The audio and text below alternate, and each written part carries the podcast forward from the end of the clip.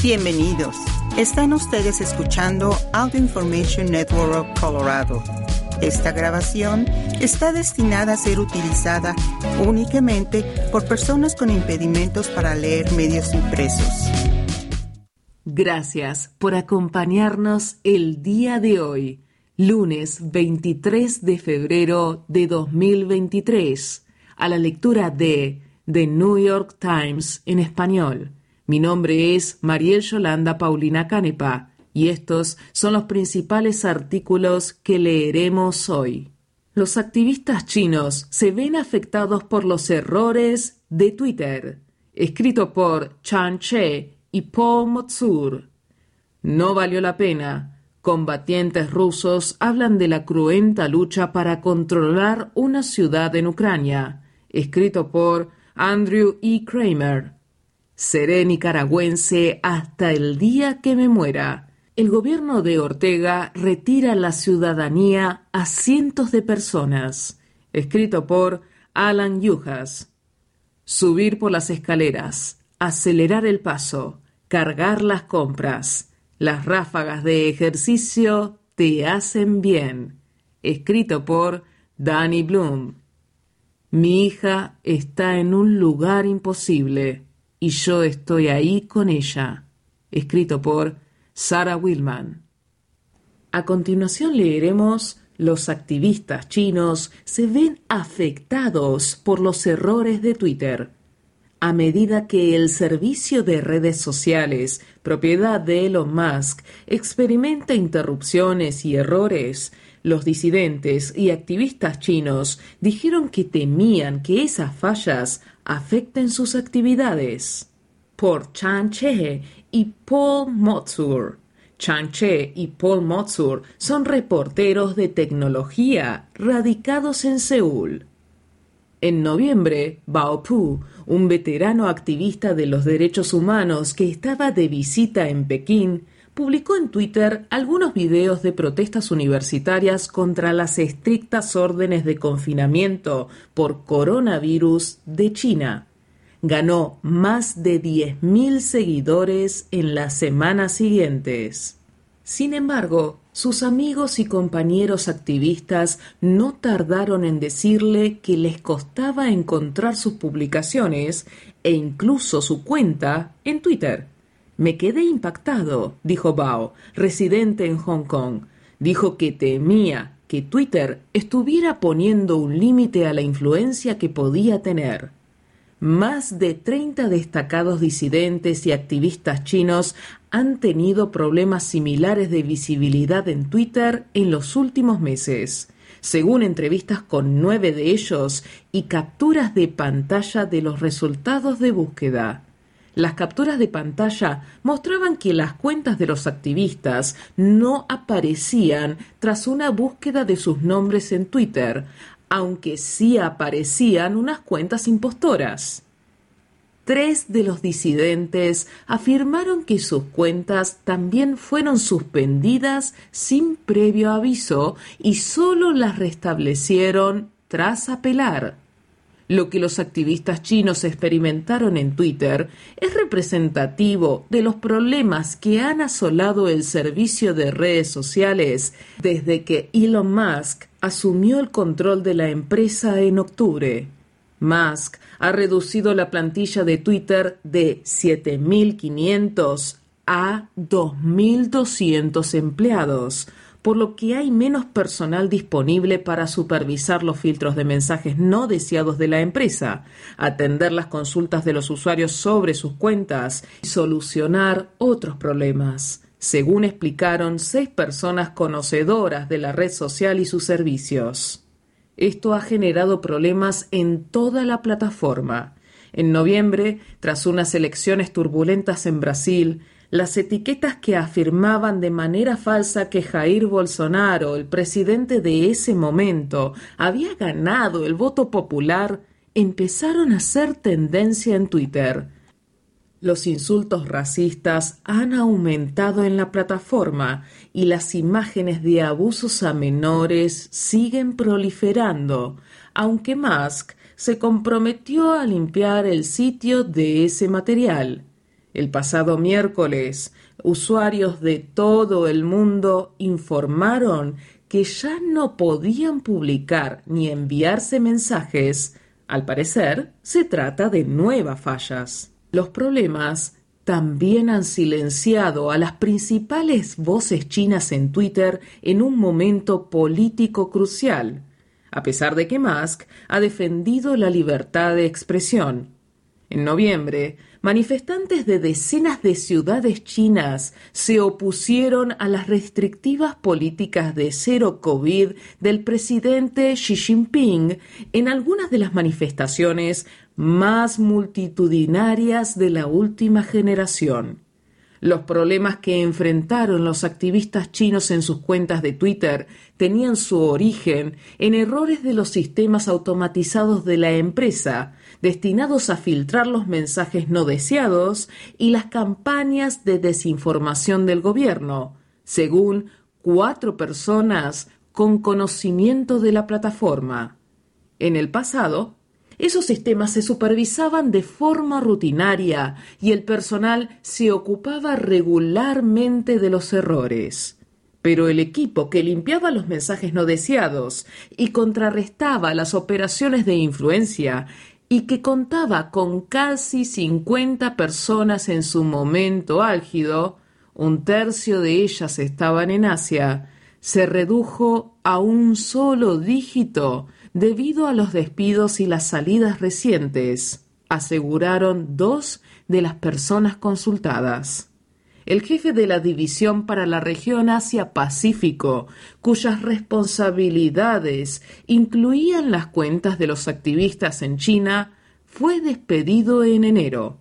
Los recursos de Twitter dedicados a supervisar la moderación de los contenidos de las publicaciones en chino se han reducido drásticamente. Por eso, cuando algunos sistemas de Twitter no supieron diferenciar hace poco entre una campaña de desinformación china y las cuentas auténticas, resultó difícil encontrar algunas cuentas de activistas y disidentes chinos. Es difícil ser usuario de Twitter en la actualidad, afirmó Jen Takahashi, quien administra la cuenta Best of Dying Tweet, que ha registrado las deficiencias de la plataforma desde que Musk tomó el timón. Takahashi agregó que también había tenido dificultades para ver los tweets de las personas que seguía, con notificaciones retrasadas o enviadas dos veces, y los mensajes directos se llenaban de tanto contenido no deseado. Twitter y Musk no respondieron a las solicitudes para hacer comentarios. En diciembre, Musk reconoció las restricciones de visibilidad de algunos usuarios y anunció planes para mejorar la transparencia de la red social al respecto. La moderación en idiomas distintos del inglés ha sido un desafío particular para las empresas estadounidenses de redes sociales, que a menudo no tienen suficiente personal en esas áreas y dependen de traducciones automáticas imperfectas, explicó Gabriel Nicholas, investigador del Center for Democracy and Technology, que estudia la moderación de contenidos y la desinformación en las redes sociales. Si Twitter comete errores en el idioma chino, es muy posible que también los cometa en otros idiomas, afirmó. Twitter lleva mucho tiempo prohibido en China. No obstante, en los últimos años ha sido un punto de encuentro para disidentes chinos, activistas de derechos humanos y comunidades chinas en el extranjero que buscan debatir temas censurados en la China continental. Durante las protestas de noviembre, Twitter se vio inundado de bots de mensajes no deseados en chino que ofrecían pornografía, sitios de apuestas y servicios de acompañantes, una táctica habitual del gobierno chino para influir en el tipo de información relacionada con China que ve el mundo exterior.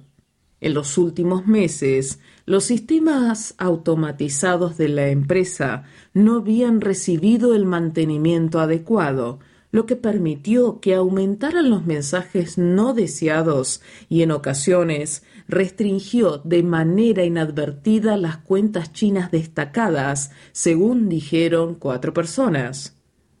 Una cuenta, Teacher Lee is not your teacher, que tiene más de 950 seguidores y se convirtió en un centro de videos relacionados con las protestas, no apareció en los resultados de búsqueda cuando The New York Times la buscó a principios de enero. Una activista de derechos humanos radicada en Canadá, mejor conocida con el nombre de Liu Sasha, dijo que en diciembre usó un sitio de pruebas de terceros para confirmar su cuenta de Twitter, así como las de una decena de otros activistas chinos, ya no aparecía cuando los usuarios las buscaban en el servicio de redes sociales. He perdido toda confianza en la división china de Twitter, dijo. Según los resultados recogidos el 5 de enero mediante Shadowbird, un sitio web que analiza las cuentas bloqueadas en los resultados de búsqueda de Twitter, los tweets de 30 cuentas de disidentes chinos no aparecían en los resultados de búsqueda. El sitio web tiene en cuenta cómo cambian los resultados de las búsquedas en función de la ubicación de los usuarios. Algunos activistas chinos señalaron que sus cuentas de Twitter habían sido suspendidas en las últimas semanas sin ninguna explicación. No entendía qué estaba pasando, dijo Wang Qingpeng, una abogada de derechos humanos de Seattle, cuya cuenta de Twitter fue suspendida el 15 de diciembre. Mi cuenta no es liberal ni conservadora. Nunca escribo en inglés y solo me concentro en temas de derechos humanos chinos. Wang, cuyos tweets suelen enfocarse en campañas de sensibilización sobre los presos políticos chinos, dijo que había apelado la suspensión ante Twitter, pero no recibió respuesta. Al cabo de diez días, el enlace de apelación dejó de funcionar.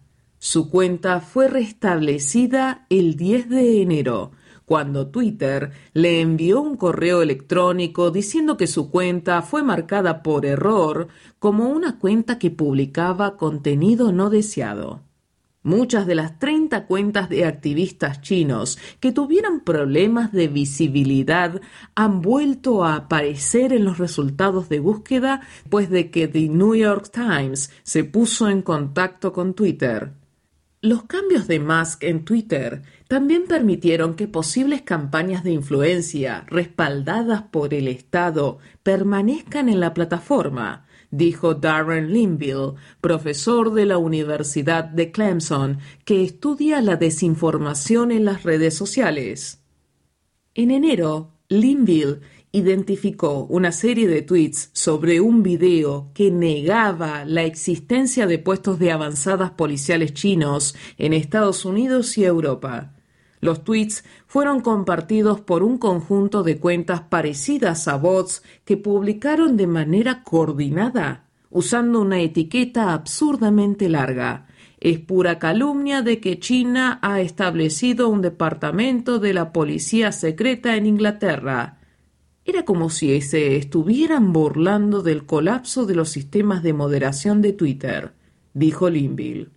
Según el académico, antes de que Musk tomara el control de Twitter, era poco probable que una campaña tan descuidada, centrada en China, durara unos días antes de ser señalada. Este caso persistió durante semanas. Estoy muy preocupado, dijo. Los chinos no envían mensaje a solo algunas, los envían a decenas de miles. Eso requiere vigilancia para poder detenerlo y requiere que alguien esté al mando para lidiar con eso. Shen Lianqin, de 60 años, escritor de la provincia china de Anhui, que ha pasado más de seis años en la cárcel por su activismo político, opinó que le encantaba decir lo que pensaba en Twitter. Pero cuando su cuenta fue suspendida de manera abrupta en enero, le recordó a la censura de China. Afirmó, si esta plataforma bloquea nuestras cuentas, perderemos un vehículo para que se escuche nuestra voz afirmó. Kate Conger colaboró en este reportaje desde San Francisco. Chan Che es el corresponsal del Times para temas de tecnología en Asia. Antes trabajó en The China Project y como periodista independiente cubriendo asuntos de tecnología y la sociedad en China. Paul Motzur es corresponsal en China con énfasis en la tecnología y la geopolítica. Fue parte de un equipo que ganó el premio Pulitzer de 2021 en la categoría de servicio público por la pandemia de coronavirus. A continuación leeremos No valió la pena. Combatientes rusos hablan de la cruenta lucha para controlar una ciudad en Ucrania. Los soldados rusos, mal entrenados, que han sido capturados en Ucrania, afirman que los comandantes militares los utilizan como carne de cañón y lanzan oleadas de soldados en asaltos muy peligrosos. Por Andrew E. Kramer, 20 de febrero de 2023. Leópolis, Ucrania. Mientras avanzaba de manera sigilosa por una línea de árboles a altas horas de la noche hacia una posición ucraniana, un soldado ruso observó con horror cómo sus camaradas eran acribillados por el fuego enemigo. Su escuadrón de diez ex convictos avanzó solo un par de decenas de metros más antes de ser aniquilado. Fuimos impactados por fuego de ametralladora, contó el soldado raso llamado Sergei. Ayúdenme, ayúdenme, por favor, gritaba un soldado herido, pero, según Sergei, la ayuda nunca llegó. Ocho soldados murieron. Uno escapó de regreso a las líneas rusas y Sergei fue capturado por los ucranianos. Los soldados eran blancos fáciles enviados por los comandantes rusos para actuar, en esencia, como carne de cañón humana en una ofensiva. Esta práctica se ha convertido en un componente integral de la estrategia militar de Rusia en su presión de una nueva ofensiva en el este de Ucrania. Apelar a una fuerza humana abrumadora en gran parte compuesta por reclutas inexpertos y mal capacitados, independientemente de la alta cantidad de bajas. Hay dos usos principales de los reclutas en estos ataques, como tropas de asalto, que se mueven en oleadas, seguidas por combatientes rusos más experimentados, y como objetivos intencionales, para atraer el fuego enemigo y así poder identificar las posiciones ucranianas para atacarlas con artillería. En entrevistas realizadas este mes, media docena de prisioneros de guerra brindaron relatos inusuales sobre lo que significa formar parte de una ofensiva rusa de sacrificio. Esas órdenes eran comunes, por lo que nuestras pérdidas fueron enormes, afirmó Sergei. Tras una pausa de quince o veinte minutos, Venía el siguiente grupo, luego le seguía otro, luego otro. Sobre su experiencia de combate dijo fue la primera y la última oleada para mí. Por suerte, las balas no lo alcanzaron, afirmó. Se quedó tumbado en la oscuridad hasta que fue capturado por los ucranianos que se colaron en la zona de distensión entre las dos trincheras. The New York Times entrevistó a los rusos en un centro de detención cerca de Leópolis, en el oeste de Ucrania, donde se envían a muchos soldados enemigos capturados. Desde allí, algunos son devueltos a Rusia en intercambios de prisioneros. El Times también revisó videos de interrogatorios realizados por las autoridades ucranianas. Los prisioneros solo están identificados por su primer nombre y rango por razones de seguridad, debido a la posibilidad de retribución una vez que sean devueltos. Aunque son prisioneros de guerra vigilados por ucranianos, los rusos aseguraron que hablaban con libertad. Sus testimonios no pudieron ser corroborados de forma independiente, pero coincidieron con las evaluaciones de los combates alrededor de la ciudad de Bakhmut, en el este de Ucrania, realizado por gobiernos occidentales y analistas militares. Los soldados del escuadrón de Sergei fueron reclutados en colonias penales por la compañía militar privada conocida como Wagner, cuyas fuerzas se han desplegado sobre todo en la zona de Bakhmut. Allí han permitido que las líneas rusas avancen lentamente y corten el acceso a carreteras de reabastecimiento clave para el ejército ucraniano. El despliegue de ex convictos por parte de Rusia es un capítulo oscuro en una guerra feroz. Rusia Behind Bars, un grupo defensor de derechos penitenciarios, ha estimado que hasta 50.000 prisioneros rusos han sido reclutados desde el verano pasado y la mayoría ha sido enviada a la batalla por el control de Bakhmut. En las primeras fases de la guerra, las fuerzas militares rusas tenían una gran cantidad de vehículos blindados, artillería y otras armas pesadas, pero relativamente pocos soldados en el campo de batalla. Hoy las cosas han cambiado. Rusia ha desplegado cerca de 320.000 soldados en Ucrania, según la Agencia de Inteligencia Militar de Ucrania otros 150.000 están en campos de entrenamiento, aseguraron los funcionarios, lo que significa que existe la posibilidad de que medio millón de soldados se unan a la ofensiva. Pero el uso de infantería para asaltar trincheras, algo que evoca a la Primera Guerra Mundial, genera un gran número de bajas. Hasta ahora, la táctica ha sido utilizada principalmente por Wagner en la ofensiva en Bakhmut.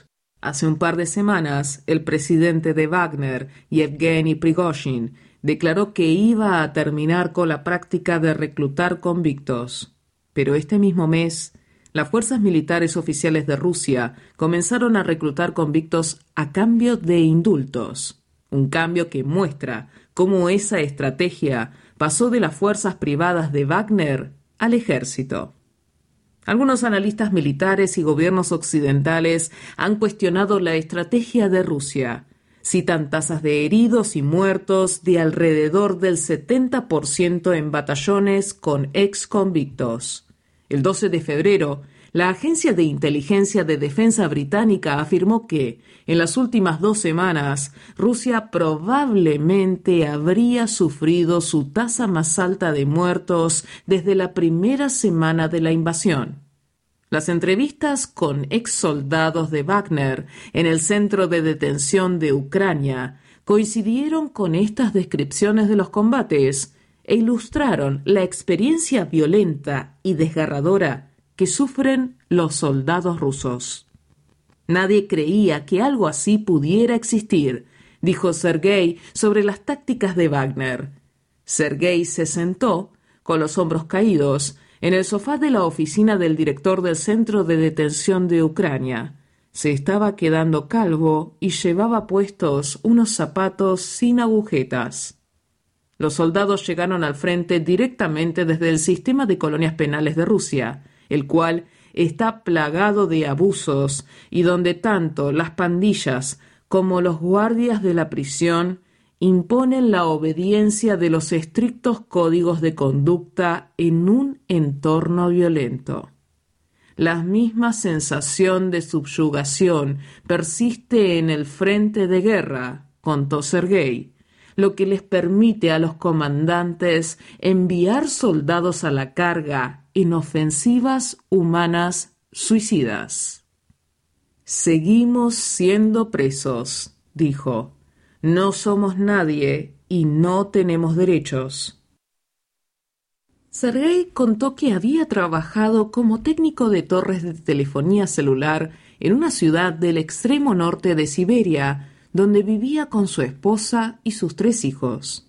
Durante la entrevista, admitió haber traficado con marihuana y metanfetamina, delito por el que fue sentenciado a 10 años de prisión en 2020. En octubre, aceptó una oferta para combatir a cambio de un indulto. El acuerdo, afirmó, no se les ofreció a violadores y drogadictos, pero los asesinos, ladrones y otros prisioneros fueron bienvenidos.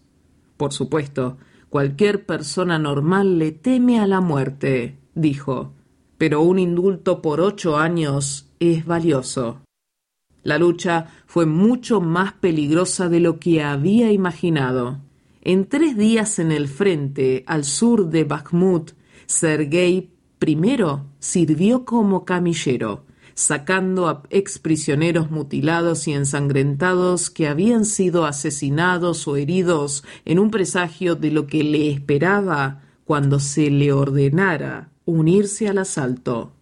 En la noche del primero de enero se les ordenó avanzar unos 460 metros a lo largo de la línea de árboles. Luego excavó y esperó a que llegara otro contingente. Un soldado llevaba una ametralladora ligera. Los demás solo estaban armados con rifles de asalto y granadas de mano.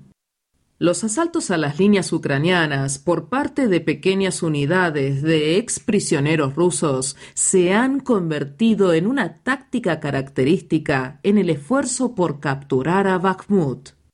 Vemos cómo se arrastran durante un kilómetro o más hacia las trincheras ucranianas. Luego abren fuego a corta distancia e intentan capturar posiciones, dijo en una entrevista el coronel Roman Kostenko, presidente del Comité de Defensa e Inteligencia del Parlamento de Ucrania. Es efectivo. Sí, tienen grandes pérdidas, pero, a pesar de esas grandes pérdidas, a veces avanzan. Según Kostenko, podría ser que la mayoría de esos ataques de infantería contra las defensas atrincheradas se centren en la lucha por Bakhmut y que los estén utilizando para conservar tanques y vehículos blindados de transporte de personal para la ofensiva más formal. Pero también podrían servir como modelo para una lucha más amplia.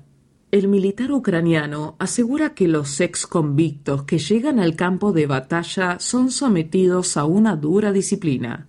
Tienen órdenes y no pueden desobedecerlas, especialmente en Wagner. Un soldado de 44 años llamado Alexander, quien al enrolarse con Wagner recibió una reducción de tres años en su condena por tala ilegal, dijo que antes de ser desplegado en el frente, le dijeron que le dispararían si desobedecía las órdenes de avanzar. Nos llevaron a un sótano, nos dividieron en grupos de cinco personas, y aunque no habíamos sido entrenados, nos dijeron que nos adelantáramos hasta donde pudiéramos llegar, dijo sobre sus comandantes. Su carrera hacia las líneas ucranianas, en un grupo de cinco soldados, terminó con tres muertos y dos capturados. Otro ruso capturado, Edward, de 22 años, se alistó para que le quitaran cuatro años de su sentencia por robo de auto. Pasó tres meses en el frente como camillero antes de que se le ordenara avanzar. Fue capturado en su primer asalto. De su tiempo como camillero, estima que la mitad de los hombres en cada asalto resultaron heridos o muertos. La metralla y las heridas de bala eran las lesiones más comunes.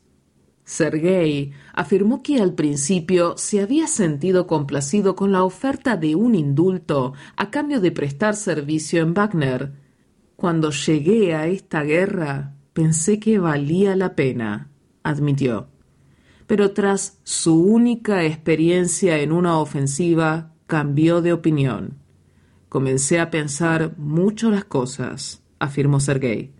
Por supuesto que no valió la pena. Evelina Riavenko colaboró en este reportaje. Andrew E. Kramer es un reportero que cubre los países de la antigua Unión Soviética. Fue parte de un equipo que ganó el premio Pulitzer en 2017 en la categoría de cobertura internacional por una serie sobre la proyección encubierta del poder de Rusia.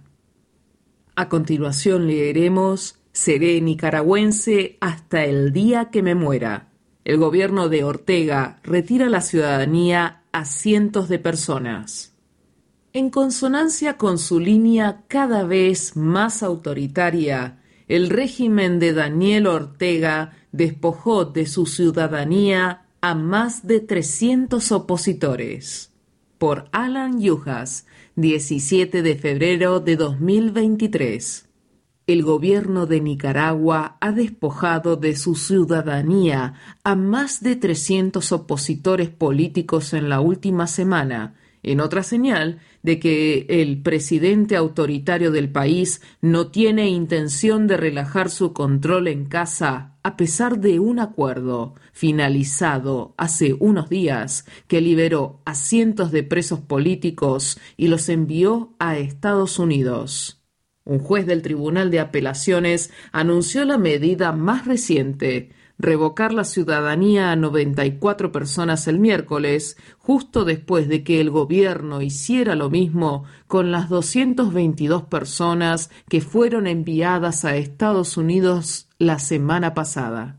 Aunque Washington había acogido con satisfacción la liberación de prisioneros de la semana pasada, funcionarios del gobierno de Joe Biden condenaron las últimas medidas del gobierno nicaragüense. En un comunicado, el secretario de Estado Anthony Blinken calificó el retiro de la ciudadanía como otro paso atrás para el pueblo nicaragüense y un paso más hacia la solidificación de un régimen autocrático. Quienes defienden valientemente la democracia en Nicaragua siempre serán sus ciudadanos y patriotas, añadió. Durante años, el presidente Daniel Ortega ha aplastado metódicamente la disidencia, reprimiendo con violencia a los manifestantes, socavando las instituciones democráticas y realizando detenciones masivas. La privación de la ciudadanía a cientos de personas parece ser una nueva táctica de su gobierno, según los expertos. Las decisiones fueron ampliamente condenadas, incluso por grupos de derechos humanos que afirmaron que podrían violar el derecho internacional. Es una venganza política contra cualquier voz opositora, comentó Jenny Lincoln, asesora principal para América Latina del Centro Carter. Se trata de una limpieza de voces opositoras a todos los niveles, desde la élite política hasta el campesino del pueblo. La decisión también demostró el control absoluto del poder judicial y legislativo por parte de Ortega, dijo Tamara Tarasiuk Bronner, directora en funciones para las Américas de Human Rights Watch. Esta decisión no tiene precedentes en la historia reciente de América Latina. Augusto Pinochet, el sanguinario dictador de Chile, lo hizo con nueve personas y debe ser recibida con una fuerte reacción por los líderes democráticos de la región. El juez que anunció la última decisión, Ernesto Rodríguez Mejía, declaró que las personas a las que se le había revocado la ciudadanía habían cometido el delito de traición a la patria dijo que habían sido declarados culpables de los cargos de conspiración para cometer menoscabo a la integridad nacional y propagación de noticias falsas. Dijo que también se había ordenado la confiscación de sus bienes. La lista de personas afectadas incluía a una conocida poeta, Gioconda Belli, a un reconocido periodista, Carlos Fernando Chamorro, a un ex dirigente sandinista, Luis Carrión, y a una destacada activista de derechos humanos, Vilma Núñez. La mayoría de los afectados, aunque no todos, parecían encontrarse fuera de Nicaragua. Núñez, de 84 años, está entre los que se quedaron. No es una sorpresa total, pero ha sido peor de lo que pensaba que podían hacer, dijo Belli en una entrevista telefónica desde Madrid, afirmando que la decisión perjudicaba a todos los afectados. Nos aleja de todo y no tenemos ningún recurso legal porque Nicaragua es un Estado sin ley, afirmó. Dijo que las personas afectadas por la decisión del juez habían estado en comunicación entre sí y con el gobierno español, que había ofrecido una vía para la ciudadanía a los presos liberados la semana pasada. Belly añadió que ella era afortunada porque también poseía la nacionalidad italiana por vía familiar. Pero muchos otros, dijo, habían perdido los medios para viajar, para existir en muchos aspectos. La Agencia de la ONU para los Refugiados pidió a Nicaragua cumplir sus obligaciones internacionales y declaró que era verdaderamente preocupante que más de 300 personas hayan sido privadas de manera arbitraria de la nacionalidad nicaragüense. El derecho internacional prohíbe la privación arbitraria de la nacionalidad por motivos raciales, étnicos, religiosos o políticos, señaló el organismo en un comunicado. La privación arbitraria de la nacionalidad por razones políticas puede equivaler a persecución, añadió en una entrevista William Spindler, portavoz de la Agencia de la ONU para los Refugiados en América Latina lo que significa que los nicaragüenses que han sido privados de su nacionalidad y no tienen otra, podrían convertirse en refugiados apátridas. Convertirse en apátrida puede exponer a una persona a una serie de problemas legales. Un pasaporte que ya no permite viajar libremente a través de las fronteras la pérdida de beneficios como la seguridad social y, dependiendo de las circunstancias, la amenaza de detención o procesamiento por parte de las autoridades locales. Mientras que países como Bahrein han despojado de la ciudadanía a decenas de activistas de la oposición, la ofensiva de Nicaragua parecía ser mayor que otras similares en todo el mundo. No estaba claro de inmediato si las autoridades nicaragüenses iban a proceder a detener al puñado de personas a las que se le había revocado la ciudadanía y que se cree que siguen en el país. Y algunos de los que habían abandonado el país se mostraron reacios a dar declaraciones públicamente por temor a represalias contra familiares en Nicaragua. Belli Salió del país en 2021 para visitar a sus hijos en Estados Unidos y decidió no volver cuando Ortega adoptó medidas represivas. Dijo que le preocupaba especialmente el destino de Núñez y otros activistas en Nicaragua. Es muy preocupante, dijo. En Nicaragua parece que cada día se oye hablar de algo peor. Pero añadió que el decreto de ciudadanía del gobierno no le quitaba el amor por su país. No siento que haya perdido mi nacionalidad, dijo. No siento que eso sea un problema para mí. Seré nicaragüense hasta el día que me muera. Frances Robles colaboró con la reportería. A continuación leeremos Subir por las escaleras, acelerar el paso, cargar las compras, las ráfagas de ejercicio te hacen bien. Un estudio confirma que no es necesario hacer una dura sesión de entrenamiento para conseguir la longevidad que otorga el ejercicio. Por Danny Bloom, 20 de febrero de 2023. subir corriendo las escaleras de tu departamento o zigzaguear entre los transeúntes mientras te diriges al transporte público. Esas pequeñas ráfagas de ejercicio, si tienen la intensidad suficiente, llegan a acumularse.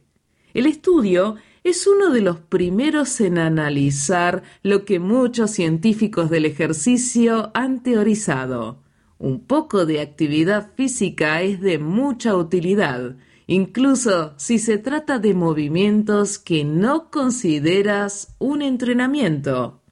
El artículo, publicado el 8 de diciembre en la revista Nature Medicine, muestra que pequeñas rachas de ejercicio a lo largo del día están asociadas a reducciones significativas del riesgo de enfermedad.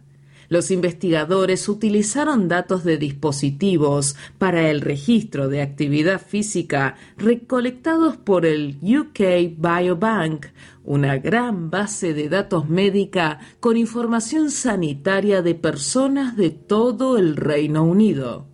Se analizaron los registros de más de 25.000 personas que no hacían ejercicio con regularidad y que tenían una edad promedio de alrededor de 60 años, y les hicieron un seguimiento durante casi siete años.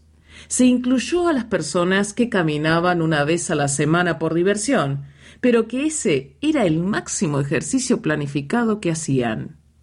Quienes realizaban ejercicios de uno o dos minutos aproximadamente tres veces al día, como caminar rápido al trabajo o subir escaleras con rapidez, mostraron una reducción de casi el 50% del riesgo de mortalidad cardiovascular y una reducción de más o menos el 40% del riesgo de morir de cáncer, así como todas las causas de mortalidad, en comparación con los que no tenían rachas vigorosas de ejercicio.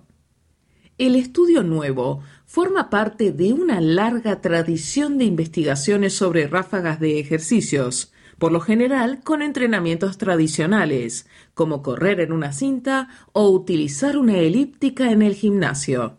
El entrenamiento por intervalos, que consiste en realizar breves periodos de mayor potencia o velocidad durante un entrenamiento más largo, es muy popular en el ámbito del atletismo, afirmó Jamie Burr, profesor adjunto de salud humana y nutrición en la Universidad de Guelph, en Ontario, quien no participó en el estudio. Un estudio de 2020 relacionó ráfagas de cuatro minutos de ejercicio con una mayor esperanza de vida. Otro de 2019 reveló que subir escaleras durante 20 segundos varias veces al día mejoraba la capacidad aeróbica. Otros han descubierto que repetir solo intervalos de 4 segundos de actividad intensa podía aumentar la fuerza o contrarrestar el desgaste metabólico de permanecer sentado durante largos periodos de tiempo. La intensidad es muy eficaz para desarrollar la musculatura y forzar el sistema cardiovascular, aseveró Ed Coyle, profesor de kinesiología y educación sanitaria de la Universidad de Texas, quien ha investigado las ráfagas intensas de ejercicio. Las explosiones rápidas de ejercicio vigoroso realizadas en repetidas ocasiones con periodos breves de descanso pueden aumentar la captación de oxígeno y evitar que se obstruyan las arterias coronarias, así como potenciar el corazón para que bombee más sangre y funcione mejor en general. No obstante, el estudio nuevo demuestra que una persona promedio no necesita salir de su rutina para identificar esos pequeños picos de actividad. Los movimientos cotidianos intensificados bastan. Además, puesto que se recopilaron datos de dispositivos para el registro de la actividad que los participantes llevaban en la muñeca, en lugar de los cuestionarios en los que se basan algunos estudios sobre el ejercicio, los investigadores pudieron analizar el impacto de movimientos de un minuto. Esto pone en relieve cuán benéfica puede ser un poco de actividad física intensa, comentó Martín Gibala, profesor de kinesiología de la Universidad McMaster de Ontario y autor del estudio. Los investigadores del acondicionamiento físico clasifican la intensidad del ejercicio en tres categorías, según Emanuel Stamatakis, catedrático del Centro Charles Perkins de la Universidad de Sydney y autor principal del estudio nuevo. Si puedes cantar mientras realizas la actividad, a eso se le considera ejercicio ligero. Si no puedes cantar, pero puedes hablar con soltura, es moderado. Stamatakis recomendó movimientos tan enérgicos que solo puedas pronunciar unas pocas palabras o ninguna después de unos 30 segundos. Quienes se ejercitan con regularidad pueden aprovechar algunos de los beneficios de las ráfagas breves al incorporar un sprint mientras corren o andan en bicicleta, señaló Burr. Incluso unos pocos episodios en alguien que tiene buen acondicionamiento físico pueden darle un toque emocionante a su entrenamiento, dijo. Stamatakis también ofreció algunas maneras de incorporar pequeñas dosis de movimiento a la vida. Si tienes que caminar unos 800 metros, por ejemplo, desde tu departamento a la tienda de comestibles, no es necesario hacer un sprint todo el tiempo, sino acelerar el paso por unos cientos de metros dos o tres veces al día a lo largo de tu paseo. En lugar del elevador, usa las escaleras. Si subes más de uno o dos pisos, eso cuenta como actividad vigorosa.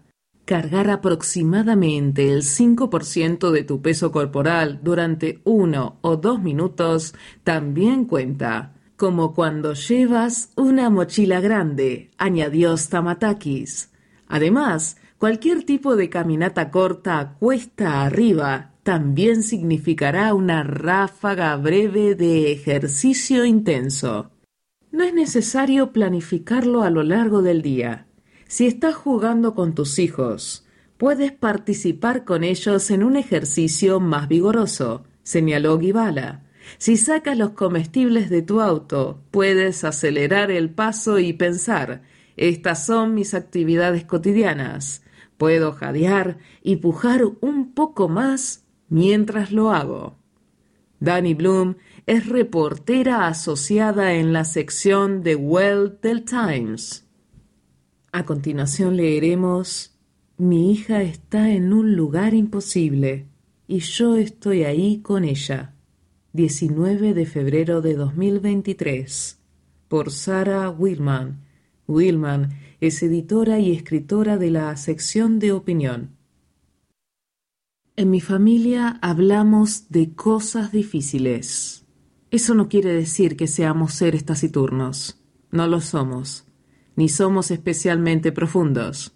Si acaso, tendemos al ridículo y a hacer el tonto siempre que es posible. Al mismo tiempo, durante más de tres años de lidiar con el cáncer hepático de nuestra hija Orly, hemos tenido que atravesar lo inimaginable, y también traducírselo a nuestras hijas. Cada fase pareció, al principio, imposible por sí sola.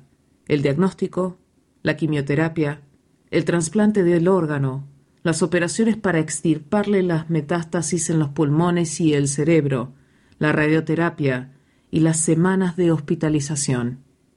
Durante todo el proceso, mi pareja, Ian y yo hemos intentado encontrarnos con nuestras hijas en un punto entre la franqueza y el contar demasiado, entre el optimismo y la realidad. Hay una línea extrañamente directa entre la desesperación y la alegría, entre la claridad y el exceso de información.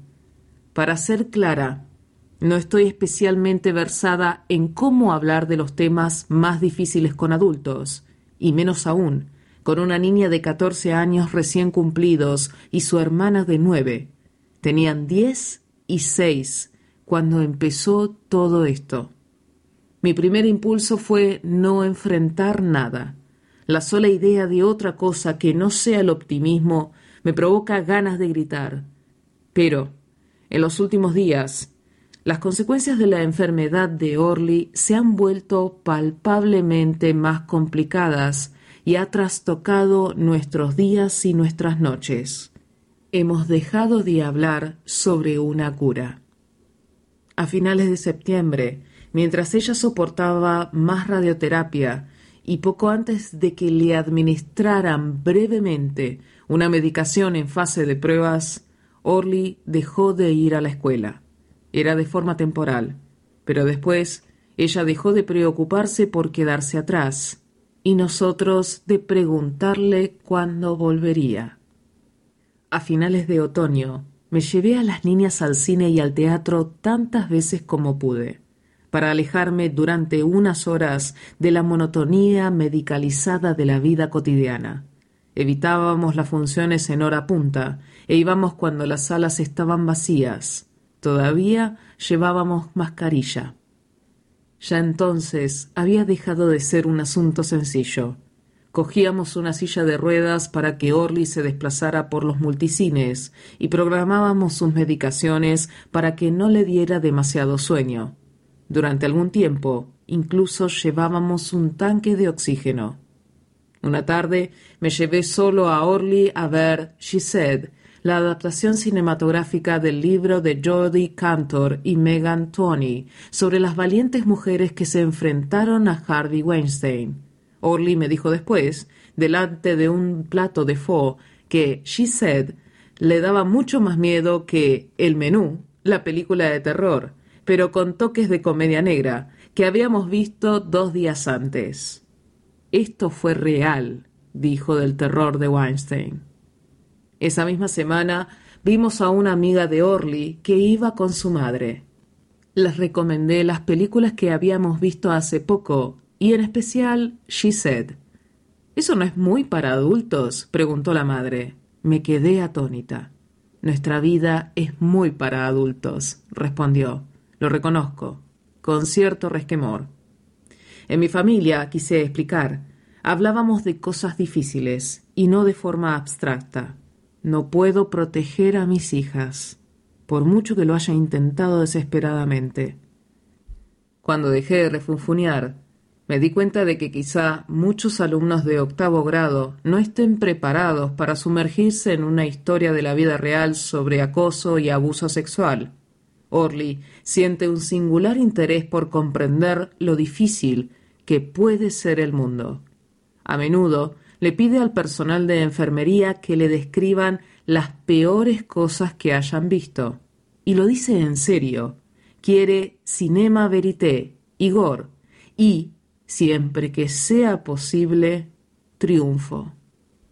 Para nosotros, hablar de la crueldad y la violencia que están en el centro de Gised no sólo derivó en una importante conversación sobre el poder y el consentimiento, sino que nos permitió cambiar de perspectiva. Hay otras personas que experimentan adversidades. Nosotros no somos los únicos. En estos años en que hemos cuidado de una paciente de cáncer, nos han dicho a menudo lo valientes que somos. Siempre me ha parecido bonito que me lo dijeran, pero no había lugar a ello. La valentía implica cierta voluntad en el asunto. ¿Y qué alternativa tenemos nosotros?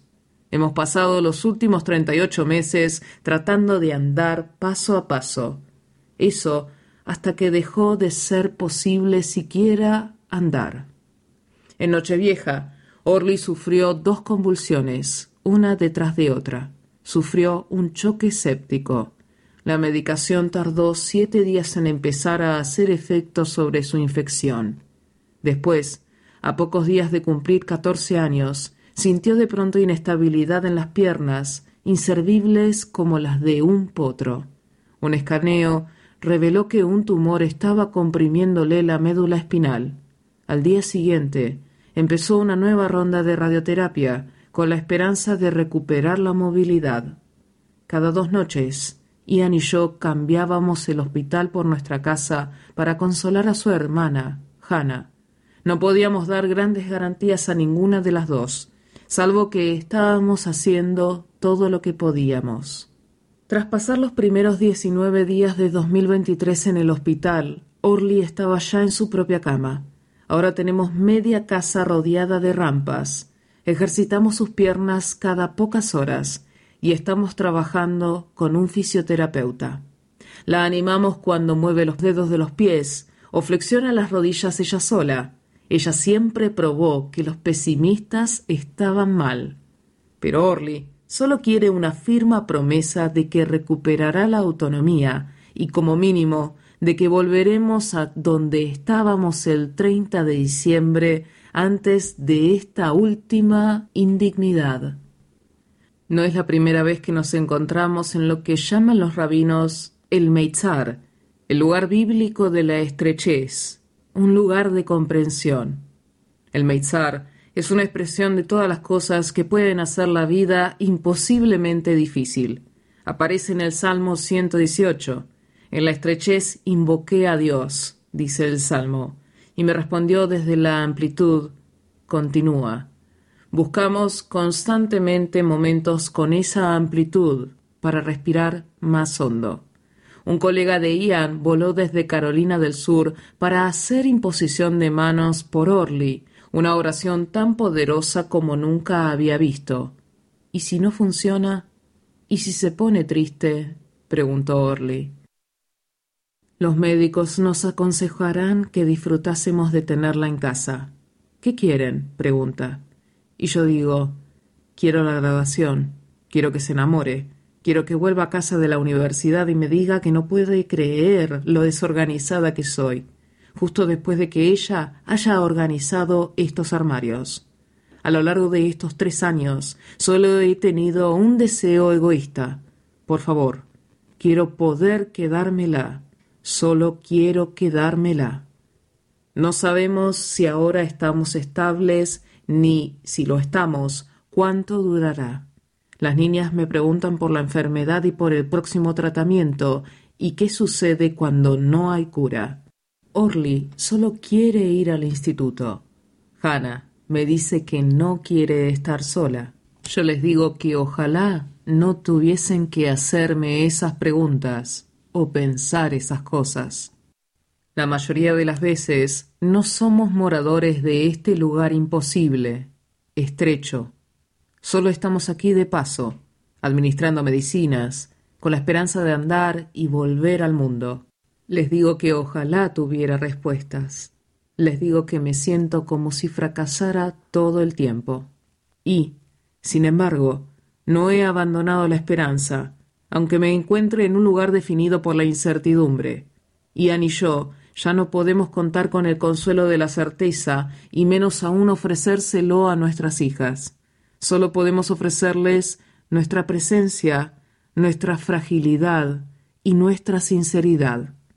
Mis hijas han descorrido la cortina para ver que soy el falso mago, que no puedo ofrecerles más promesas que la de señalarles el valor, la sabiduría y el corazón que ya poseen.